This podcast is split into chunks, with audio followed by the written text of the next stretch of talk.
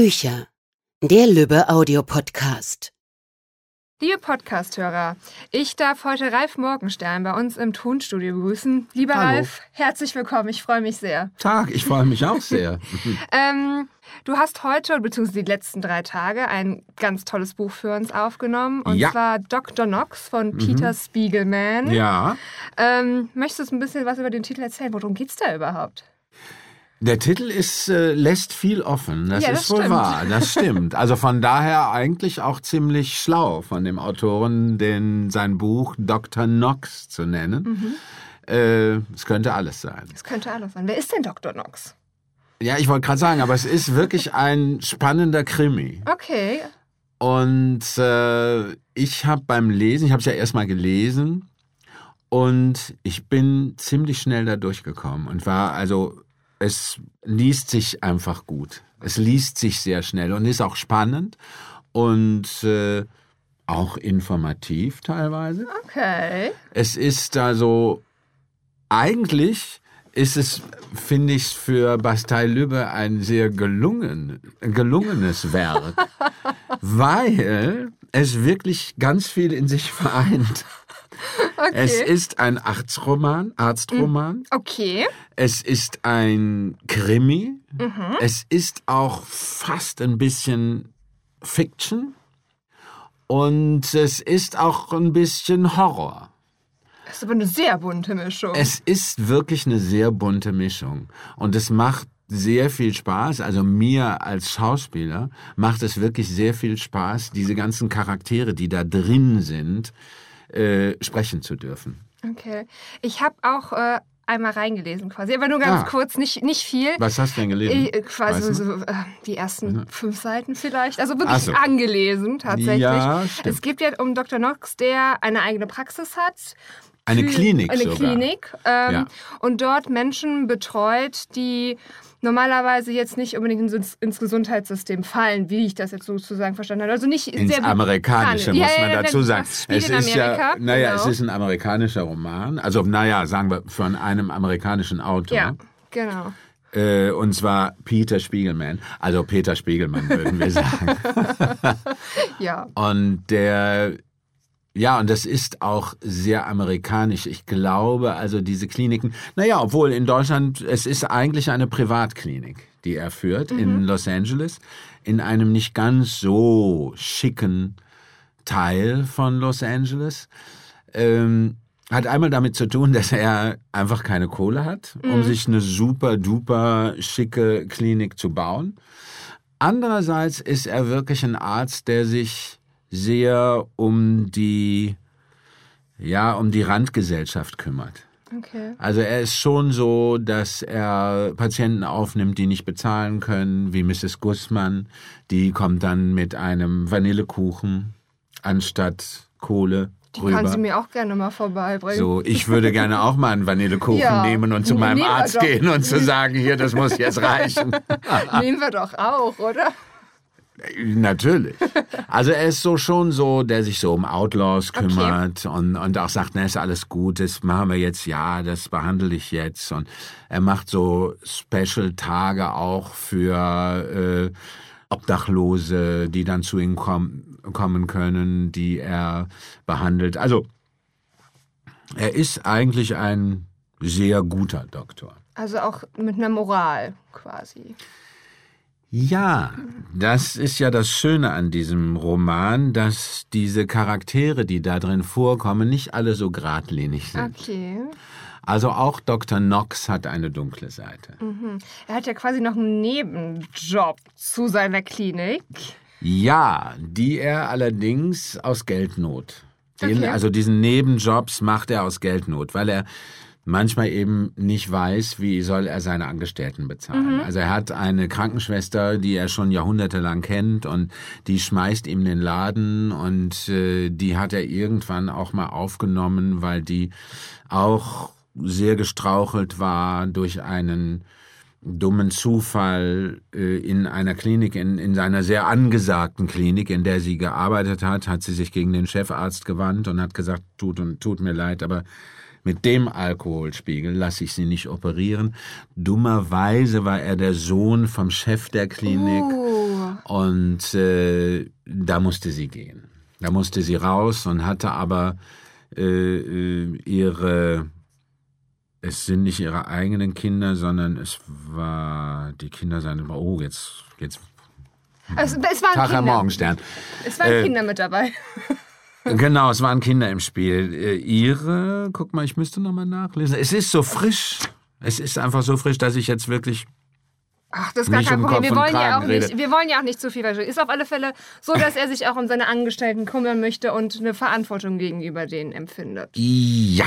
Okay. Und dann kommt es aber zu einem speziellen Fall. Äh, Eine Patientin bringt ein Kind zu ihm und dieses Kind hat einen, äh, äh, wie nennt man das, einen Allergieschock. Oh, So. Ein fünfjähriges Kind hat einen Allergieschock. Die Mutter ist sehr aufgeregt und er behandelt das Kind und kann es auch stabilisieren. Und die Mutter geht, weil er die Mutter auch untersuchen will, weil die Mutter verletzt ist. Er sieht, dass die Blauflecke und am Arm und überall äh, sehr lediert ist. Und die haut ab ui. und lässt ihm das Kind in der Klinik. Und damit nimmt diese ganze Handlung ihren Lauf. Okay, dann wollen wir da natürlich jetzt auch nicht viel mehr verraten. Nein, eben. Das will ich jetzt auch nicht verraten, weil da geht's wirklich los und er kommt ein bisschen auf die schiefe Bahn. Aber zum Schluss ist alles wieder gut. Okay, sehr gut. Also der Protagonist, so wie ich das richtig verstanden habe, versucht immer das Richtige zu tun, sich moralisch korrekt zu verhalten. Ähm, natürlich passiert am Ende wieder etwas, wo er vielleicht ein bisschen einen Zwiespalt bekommt. Glaubst du denn, er hat sich am Ende auch richtig verhalten, so mit dem Ganzen, was du jetzt quasi schon über die Handlung weißt? Ja, ich will mich da, ich will nicht zu viel verraten. Das ist sehr schwierig, das zu erzählen. Aber im Grunde genommen geht es darum, dass äh, wir alle mal in Situationen kommen können oder auch kommen oder gekommen sind, in denen wir uns entscheiden mussten, was machen wir jetzt? Mhm. Gehen wir einen geraden Weg? Übernehmen wir moralische Verantwortung oder schieben wir das ein bisschen weg und sagen, hm, also wenn ich die nicht übernehme, würde es mir besser gehen? Also was das betrifft, ist er eigentlich äh, äh, sehr nah am, am täglichen Leben, dass wir alle in manchmal in Situationen kommen, in der wir uns entscheiden müssen für unsere Kinder, für unsere Eltern, für unsere Mitmenschen oder eben dagegen entscheide ich mich dafür, dass es mir selber gut geht. Und äh, ja, wie das ausgeht, wird man sehen. Absolut. Hören, Hören. vor allen Dingen. Vor allem hören. ähm, hast du denn auch eine Lieblingsstelle in dem Buch oder Hörbuch jetzt viel mehr gefunden? Ach, eine die Lieblingsstelle kann ich nicht sagen, aber ich habe eine Liebling Lieblingsfigur, Okay, und die da drin auftaucht. Das ist Amanda Danzig, äh, eine Frau, die mich vom Charakter her sehr interessiert und ja, die, die hat so alles. Die hat, die ist so keck, die ist verführerisch, die ist böse, die ist sehr gut, sehr klug und äh, sehr überlegt und ja, die hat eben so alles in sich. Die hat dieses Böse in sich, die hat dieses Gute in sich und das ist eigentlich in so einem Roman ist es eine tolle Figur, die man so als Schauspieler gerne spielen würde. Okay, wollte ich gerade fragen. Das wäre also auch eine Figur, wo du sagen würdest, die würde ich gerne mal auf der Leinwand sehen. Ja, oder die würde ich gerne spielen. Spielen. Also es ist eine Figur. Ich meine, die Hauptrolle ist eine sehr schöne Rolle. Also das muss man ehrlich sagen, die Hauptfigur. Der Dr. Knox ist eine tolle Rolle auch. Aber die Amanda Denzig, ja, das ist so ein, es ist ein Luder, die ist pfiffig, die verführt die Männer, benutzt alle, aber ist trotzdem noch ein bisschen gerade und bleibt auf ihrem Weg. Das ist eine sehr schöne Figur. Hört sich auf alle Fälle total interessant an. Die würde ich gerne Ja. mal kennenlernen. Ja, du musst es hören. Ja, werde ich auf alle Fälle machen. Du hast eben schon erzählt, dass du das äh, Manuskript sehr flüssig schnell durchgelesen hast. Ja, es sind 308 DIN A4 Seiten, die wir jetzt Wow. hier in drei Wow. Tagen äh, äh, auf Band oder Ja, auf CD gebannt haben. absolut. Das ist viel Arbeit gewesen, oder? Ja, aber ehrlich gesagt, das liest sich super schnell. Okay. Es ist schön geschrieben und es ist spannend und es ist sehr unterhaltend auf jeden Fall. Also muss man auch sagen. Es ist dramatisch. Es ist wirklich alles drin. Das ist schön. Das freut Ja. uns natürlich. Liest du denn privat auch solche Bücher oder bist du gar nicht so der Thriller-Krimi-Fan oder so in die Richtung, die, die äh, dieses Buch halt geht? Also ich bin ein Thriller-Fan. Ich bin aber auch, ähm, also ich gucke auch gerne Splatter-Filme und lese auch gerne diese kleinen Romanheftchen, die ich in diesem Hause Auf alle Fälle zu. sehr Ja. oft finden kann. Auf alle also Fälle, da bin ich ein stimmt. alter Fan und ich, ich arbeite ja schon oder äh, viel mit mit Löbe zusammen und Basta Löbe und wir haben ich habe auch Lesungen schon Mhm. gemacht mit mit den Heften mit verschiedenen und was wirklich sehr viel Spaß macht. Leider komme ich privat selten dazu, äh, so Romane zu lesen. Deswegen war ich sehr glücklich, dass ich jetzt mal gezwungen war, das zu machen. Aber da ich ja viel Theater spiele, muss ich immer so viel Bücher lesen, also so viel äh, ähm, Stücke lesen, dass ich also eigentlich privat froh bin, wenn ich mal nicht lesen muss. Ich bin gerade, habe gerade Premiere äh, äh, oder habe Premiere gehabt mit mit äh, Zauberer von Oz Ich habe deine. Instagram-Bilder gesehen. Ja, Ja, ja. ja. sieht toll aus. Sieht wirklich, die Kostüme Ja, sind klasse. das ist sehr witzig, das ist wirklich schön, das ist eine schöne Produktion. Probe jetzt schon wieder äh, äh, für eine Operette in Berlin am Renaissance-Theater, Weißes Rössel.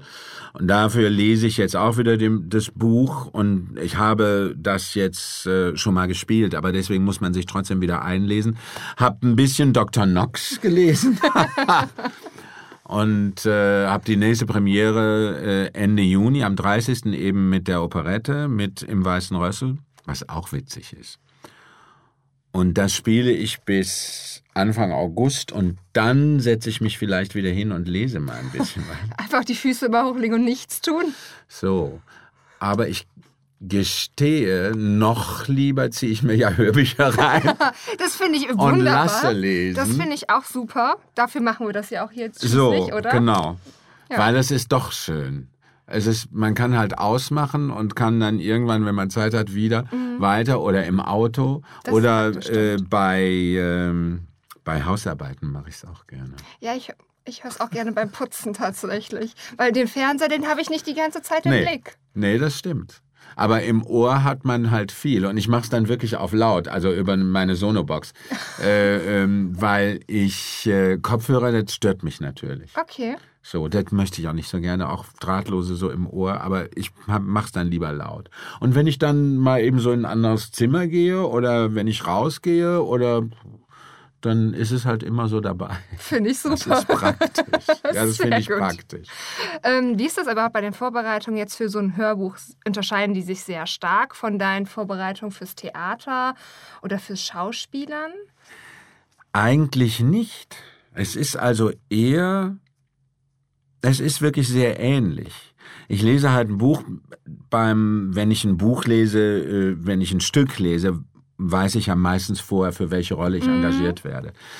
So, dass ich mehr fokussiere, was macht diese Person, wie ist die. Hierbei war es halt offen und hierbei war es für mich halt sehr schön wieder bei so einem großen Hörbuch. Ich glaube, wir sind, glaube ich, bei sechs CDs. Oder müsste ich Ungefähr. kurz ja ins Tonstudio Ja. gucken? Es wird genickt, ja, ungefähr sechs CDs. Und äh, da hat man ziemlich viel zu tun, weil ich ja alle Rollen mit meiner Stimme natürlich, aber alle Rollen ja versuche irgendwie zu charakterisieren, so dass ich beim Zuhören, ich mag das selber auch. Viele, es gibt Leute, die das überhaupt nicht mögen, die also lieber das so in einem durchgelesen haben, immer warten, weil ich noch am Abend. Ich liebe das ja immer, wenn die Kollegen so ein bisschen charakterisieren, so dass ich auch in den Genuss komme.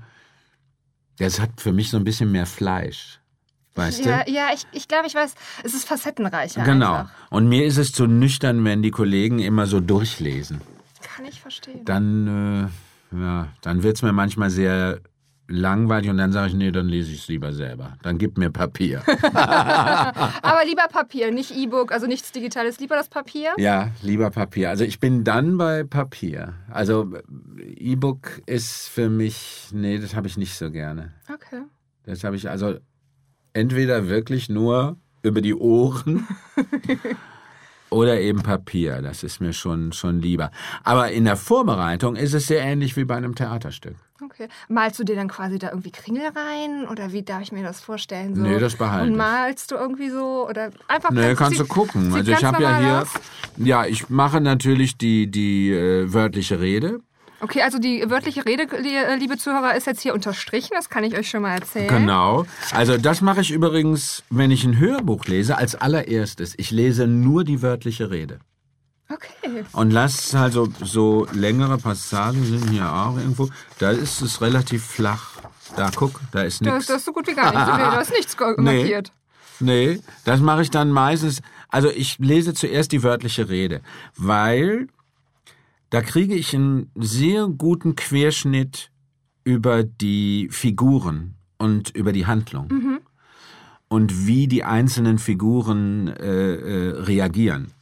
Und dann setze ich mich hin und dann mache ich mir Notizen rein. Da sind sogar irgendwelche spanischen. Ja, Mi Sofa et Tu Sofa. Also es ist natürlich, spielt in Los Angeles, also sehr große, großer spanischer Anteil der Bevölkerung. Also sind spanische Wörter mit drin, weil es natürlich auch spanische Leute gibt, die da mitspielen. Und dann mache ich, klingt zum Beispiel hier steht müde drüber. Dann weiß ich, wie dieser Satz klingeln muss. Morgen Abend würde klappen. Morgen Abend würde klappen. Und die Anne Crane ist da gerade, die hat irgendwie keinen Bock da drauf. Also spricht die das müde. Okay. So. Und dann mache ich mir so kleine Notizen da rein. Dann natürlich, es gibt dann natürlich, was betone ich. Ah, da sind dann dickere Striche nicht. drunter. Genau. Und dann gibt's auch öfter Fragen, die ich, äh, die ich habe zu gewissen Sachen. Dann mache ich so ein bisschen die, äh, die Aussprache. Ah, so, so ein bisschen so Lautschrift quasi. darüber. Genau. So, dass ich, also, ich meine, es ist natürlich, es ist gelesen, aber ich versuche schon den Text so ein bisschen natürlich besser zu kennen, als hätte man es einmal gelesen. Also das ist schon wichtig. Also auch eine gute Vorbereitungszeit. Kommt noch obendrauf zum eigentlichen Drei-Tage-Job hier im Tonstudio. Ja. Im Keller Also, quasi zu Es sitzen. ist schon so, dass es besser ist, wenn man wenn man es mal zweimal gelesen hat. Ja, kann ich mir gut vorstellen. Manchmal kommen ja auch Worte, die man nicht so schnell hintereinander sprechen kann, wenn man sie nicht vorgelesen hat. So, das ist es. Ja, Wolltest du denn immer schon Schauspieler werden? ja. Schon von klein Die auf? alte, ja. Also so einfach, ja. Das alte Klischee. Ich habe ganz witzig, weil äh, äh, eine Cousine von mir, die wird oder die wurde letztes Jahr 75. Und dann haben andere Familienmitglieder, wir hatten früher, ich komme aus einer sehr großen Familie, und da gab es immer zu jeder Hochzeit, machte man eine Hochzeitszeitung. Oh ja, sowas hatte ich noch von meiner Ehrlich? Mama. Ja, Ja. ich glaube, irgendwo so, liegt Guck es auf mal. dem Speicher. Ja, sowas sagt mir noch was. Und das machte man über alle Familienmitglieder, wer klein, wer groß irgendwann gesagt hat. Da kamen dann Fotos rein, die man ausgeschnitten hat und und und und und. Witzige Anekdoten, traurige Anekdoten, so alles. Das kam, wenn irgendjemand heiratet. Und da hatte meine Cousine wirklich gefunden üb- über mich und da war ich sieben. Und da hatte mich ein Familienmitglied, ich weiß nicht mehr, ob es Cousine, Tante oder wer es auch immer war, äh, dann gefragt. Und dann stand da drunter, und unser Ralf möchte Schauspieler werden. Oder Wow. Sänger und Schauspieler werden. Und das war mit sieben, ja. Hast du so geschafft. es. Habe ich geschafft. Ich über, über, teilweise über Umwege, aber ich habe es geschafft, ja. Ja, sehr cool. Wenn man so früh schon weiß, was man möchte, ich glaube, da, das wissen nicht viele. Also von daher, ja na, ich meine, da war ich sieben. Ja, da gut. kamen Jahre danach, da hatte ich das auch irgendwie verdrängt. ich wollte als Siebenjährige, glaube ich, Reitlehrerin werden. Und wo sind, bin ich? Reitlehrer ist auch nicht schlecht. Ich glaube, das wollte ich auch mal werden. Also Reitlehrer, nee, Le- Reitlehrerin nicht, Reitlehrer. Äh, Ich wollte aber irgendwas mit Pferden machen. Okay. Ja, es ist Das vielleicht auch würde ich heute wieder gerne. Ich hätte gerne wieder ein Pferd. Ich komme ja aus so einer äh, sehr ländlichen äh, und Mhm. mütterlicherseits Bauernfamilie. Die waren Bauern, also ich bin mit Pferden auch groß geworden. Und Pferde sind ganz toll. Ich mag, das sind tolle Tiere, mag ich sehr gerne.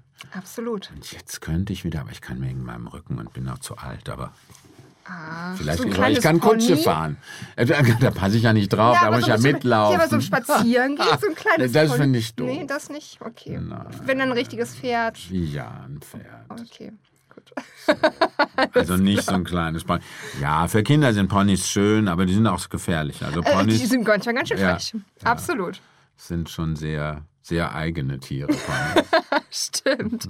Ähm, was war nochmal zurück zur Schauspielerei, äh, zu deiner Schauspielerei? Mhm. Ja. Was war denn so das Schrägste und Lustigste, was du bei der Aufnahme, bei, einer, ja, oder bei, der, bei, einem, bei einem Theaterstück oder so, was du gemacht hast, bei der Aufführung erlebt hast? Weißt du das noch so wirklich, was dir auf alle Fälle immer im Gedächtnis bleiben wird?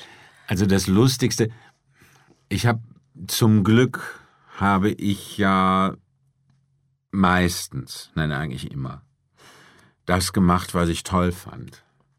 Und habe mir das auch immer bewahrt. Also ich habe selbst zu der Zeit, ich habe ja 17 Jahre war ich fest beim ZDF und habe wöchentliche Sendungen da gemacht, wie Kaffeeklatsch, Blond am Freitag und so weiter. Ich habe selbst während der Zeit immer Theater gespielt. Also ich habe jedes Jahr oder jedes zweite Jahr eine Theaterproduktion gemacht. Also liegt dein Herz auch beim Theater quasi. Nee, das kann man nicht sagen. Ich mache das alles sehr gerne. Und äh, darum habe ich viele verrückte und witzige Sachen gemacht. Ich habe also von den witzigsten Sachen mit waren schon, oder sagen wir mal anarchisch, waren die Walter Bockmeier Stücke hier in Köln. die wir hier in Köln gespielt haben in der Filmdose, aber ein Dreivierteljahr und dann waren wir ein Jahr mit den Stücken auf Tournee durch Deutschland. Und äh, da war die Geierwalli war das erste Stück von den Stücken, was wirklich über die Grenzen von Köln hinaus sehr berühmt war. Da kam dann noch äh, Sissi, Beuteljahre einer Kaiserin und Kleopatra und der Fluch der Tempelhohen. Es war so eine Trilogie, die ich innerhalb von, naja, es war ja über zehn Jahre, mit Walter Bockmeier gemacht habe. Und da ist es also geil, weil das war wirklich, und wir haben die Stücke auch immer so furchtbar lange gespielt. Also das war schon, ich glaube, kein Stück unter 500 Mal in anderthalb oder ein Dreiviertel Jahren. Also da waren die eine oder andere Doppelvorstellung immer dabei. Da gibt's eine Szene, da spiele ich die Tante Luckert. Also im Theaterstück bei Geierwalli war es so, dass Dirk Bach und ich uns alle Rollen geteilt haben und Sammy Orfgen spielte die Geierwalli. Und ich spielte eben den Vater, den Bären Josef und auch die Tante Luckert. Und da gibt's eine Szene, die, äh, das ist eine Kartenlegeszene, da legt die Tante Luckert der Geierwalli die Karten und dabei wurde es so, es wurde alles, es wurde so, ja, das explodierte so. Und während dieser Kartenlegeszene verlor ich ganz am Anfang, als wir das spielten, mal meine Perücke. So, die eben nicht so fest saß wie normalerweise, weil ich ja die Perücke immer tauschen musste. Dann kam eine Perücke für den Bären Josef, dann kam eine Perücke für den Vater und auch so ein Bart und eben eine Perücke für Tante Luca. Die fiel ab. So, und dann fanden wir das so lustig, dass wir das dann jeden Abend gemacht haben, weil die Leute lagen auf der Erde, weil sie dachten, Ralf Morgenstern verliert die Perücke. Und das habe ich halt 555 Mal gemacht. Und ich weiß es nicht, irgendwann bei der 400. Vorstellung oder so kam, traf ich jemanden, ah, wir haben Sie in der Geierwalli das da gesehen, das waren, wissen Sie noch? Und ich sage, ja, wir spielen das Stück ja nun jeden Tag. Wann waren Sie denn da? Wir waren in der Vorstellung, als Sie die Perücke verloren haben. Ah, Was? in der Ah, in Vorstellung. der Vorstellung waren Sie schön. Aber das ist natürlich ein großes Kompliment, weil die Leute haben wirklich gesagt, gedacht, das passiert gerade im Moment und sie waren dabei und das machte für sie natürlich das Besondere aus. Dabei machten wir das äh, über 500 Mal. Aber ein großes Kompliment an, an uns Schauspieler, Absolut. dass der Zuschauer wirklich denkt, boah, die haben so Spaß da vorne, super. Und heute Abend bin ich derjenige, der gesehen hat, als die Perücke fiel. Das ist ein großes Kompliment. Das sind so kleine, aber sehr schöne Sachen, die man so auch nicht vergisst. Verständlich. Und das ist schon lange her. Ähm, wir haben jetzt ganz viel über deine Arbeit gesprochen, über Dr. Knox. Und Ja. erstmal vielen lieben Dank dafür. Gerne. Aber damit wir dich noch ein ganz kleines bisschen besser kennenlernen, werde ich dir jetzt ein paar Fragen stellen, die du bitte spontan beantwortest. ich bin sehr gespannt. ähm, an welchem Ort der Welt bist du am liebsten? ich bin ja so polyglott. ich, können auch mehrere sein. ja, ich bin, ja, ich bin so viel unterwegs und es, äh, also ich bin sehr gerne auf Ibiza, obwohl ich das Haus gerade verkauft habe, mein Haus da gerade verkauft habe. Also Ibiza ist schon ein großer Teil meines Privatlebens. Ich habe 35 Jahre hier in Köln gelebt und fand das, immer ganz toll. Köln. Ja, vor allen Dingen bin ich froh, dass ich die 1970er und 1980er Jahre hier erlebt habe und das war wirklich die Hochzeit von Köln. Da war Köln so international. Da war, das war grandios hier zu leben in diesem Millionendorf. Das war wirklich toll. Es waren damals, es waren ja alle hier. Andy Warhol, also mit Tina Turner hat hier gewohnt. Ja. Und also das war schon eine super schöne, sehr unglaublich kreative Zeit. Unglaublich kreativ, wo die Berliner immer da saßen und sagten, ja, ihr in Köln, ihr habt's gut. Und jetzt lebst du in Berlin. Und jetzt lebe ich in Berlin. Ja, Seit fünf Jahren. ja. So. Also Ibiza, Köln und jetzt Berlin. Quasi. So. Bin aber auch gerne in Klagenfurt, mag Kärnten sehr gerne und mache da ja gerade den Zauberer von Ost und es ist wunderschön. Ich liebe den Wörthersee, ich liebe meinen Magdalensberg und das ist wirklich schön da zu arbeiten und es ist wirklich ein tolles Haus mit einem mit mit einer tollen Besetzung. Und die haben kein äh, äh, Ensemble, sondern man ist da, fast alle sind da Gast. Aber es ist auch wieder eine Art von Zuhause. Dahin zu gehen ist jetzt meine dritte Produktion in fünf Jahren, die ich da mache. Und das ist auch wie nach Hause kommen. Das, hört ist sich auch schön schön. an.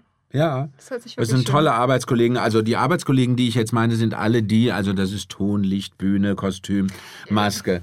Äh, Sind nicht nur die Schauspieler auf der Bühne. Es hängt Nein. ganz viel noch hinten mit dran. so, und das ist äh, immer sehr schön. Ich komme da gerne hin zurück und freue mich, wenn ich da engagiert werde. Okay, das hört sich auf alle Fälle toll an. Bist du denn eher am Meer gerne, also lieber am Meer, so wie Ibiza, oder eher in den Bergen? Das hält sich die Waage, wobei ich sagen muss, ich bin gerne im Winter in den Bergen und im Sommer bin ich lieber am Meer. So, aber ich bin im Winter auch gerne am Meer. Im Sommer in den Bergen, es geht. Es ist jetzt ganz schön in den Bergen, aber ich finde, so ein bisschen Schnee gehört zu Bergen dazu. Hat Charme Ja. einfach. Ich würde mir auch gerne so eine Almhütte kaufen. Nee, mieten reicht ja, aber äh, das ist schon toll, auf so einer Almhütte. So, dass du quasi so einen Lift brauchst, um da hochzukommen. Nee, ich bin ja zu Fuß immer noch sehr gern, sehr gut zu Fuß. Ich wandere viel Okay. und krabbel auch viel.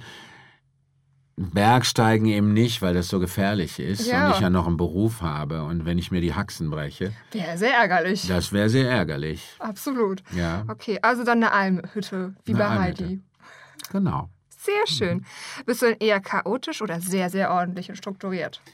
Mein Leben ist so chaotisch, also so durcheinander hin und her, dass ich privat sehr gerne Ja, die, das Manuskript liegt hier wirklich ganz gerade auf dem Tisch vor uns. Ja, weil ich das, wenn ich nach Hause, ich könnte ja in einer, äh, in einem Schaufenster von einem Möbelhaus Mhm. wohnen. Da ist alles schön akkurat, da steht das alles so. Weil wenn ich nach Hause komme, dann muss ich irgendwie den Kopf frei haben. Wenn ich da anfange aufzuräumen oder da liegt alles rum und so. Also sagen wir mal so, ich habe ein sehr geordnetes Chaos zu Hause. Ist auch, schön. Ja, das ist Chaos. schön, aber ich brauche das, wenn ich nach Hause komme, dass ich mich wohlfühle, dass ich mich sofort aufs Sofa legen kann und nicht noch über Schuhe falle. Und da habe ich noch Socken von gestern liegen und so. Das nervt mich dann unglaublich. Ja, dann hat man das Gefühl, man muss doch wieder aufstehen und doch noch was tun und kann nicht runterkommen. Ja, das ist so doof. Kann ich verstehen. Ähm, dein Lieblingsessen? Bratkartoffeln mit Spiegelei. Okay, das ist sehr gut bürgerlich. Das hört Ja. auf alle Fälle lecker an. Dein Lieblingsbuch? Ah, da gibt es so viele, viele, viele, viele, viele. Es gibt vor allen Dingen interessieren mich Biografien äh, von Toten, aber auch von, ja, von Lebenden ehrlich gesagt nicht so. Na, es gibt einige, aber also Biografien klassische. Äh, es gibt ein sehr schönes, äh, das ist aber auch ein älteres, ein, ein Roman als in Romanform über Maria Stuart. Eine ganz tolle Biografie. Okay. Das ist wirklich eine unglaubliche Biografie, die Frau. Auch Marie Antoinette. Jetzt sind jetzt Königin, weil sie mir gerade so anfallen. Ähm, Biogra welche Biografie habe ich denn als letztes gelesen? Guck mal, ist schon länger her. Zu viel gearbeitet. Ich weiß es nicht. Zu viel, ja, zu viele Stücke gelesen. Ähm, aber Biografien sind schon, also interessiert mich sehr. Also mich interessieren Menschen. Mhm. Und, und bei Romanen, also dann lieber Krimi. Okay. Aber du hast nicht so das nee, Buch, was du quasi im, Schreib, äh, im, Schrank stehen hast, wo du, wenn du Lust hast, einfach nochmal reingreifst und sagst, ah, ich lese ein paar Seiten. Nee, das habe okay. ich nicht. Eher querbeet also, und einfach mal eine Biografie und dann, wenn du Lust Ja, Zeit zum hast. Runterkommen.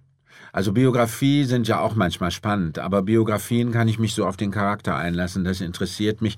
Und ein spannendes Buch, da gucke ich doch lieber eine DVD oder Netflix oder so, wo ich mich dann so fallen lassen kann. okay, alles klar. Ähm, gibt es etwas, auf, du, auf, das du ganz besonders stolz bist?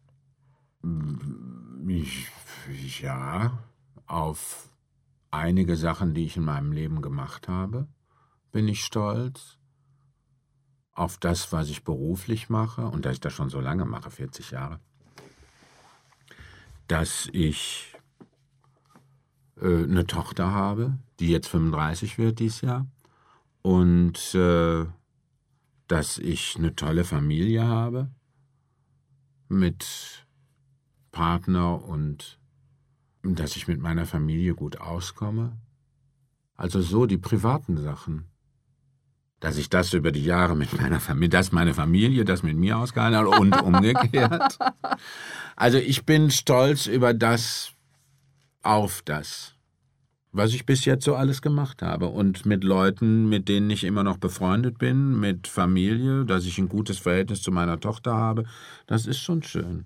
Auch das Wichtigste eigentlich im Leben, dass das alles stimmt. Ja, das ist für viele Leute unterschiedlich. Ja, okay, okay, natürlich Ansichtssache. Also ich habe meinen Soll erfüllt. Man sagt ja immer Haus, Baum und Sohn. Bei mir ist es eine Tochter geworden, was ich eigentlich auch besser finde.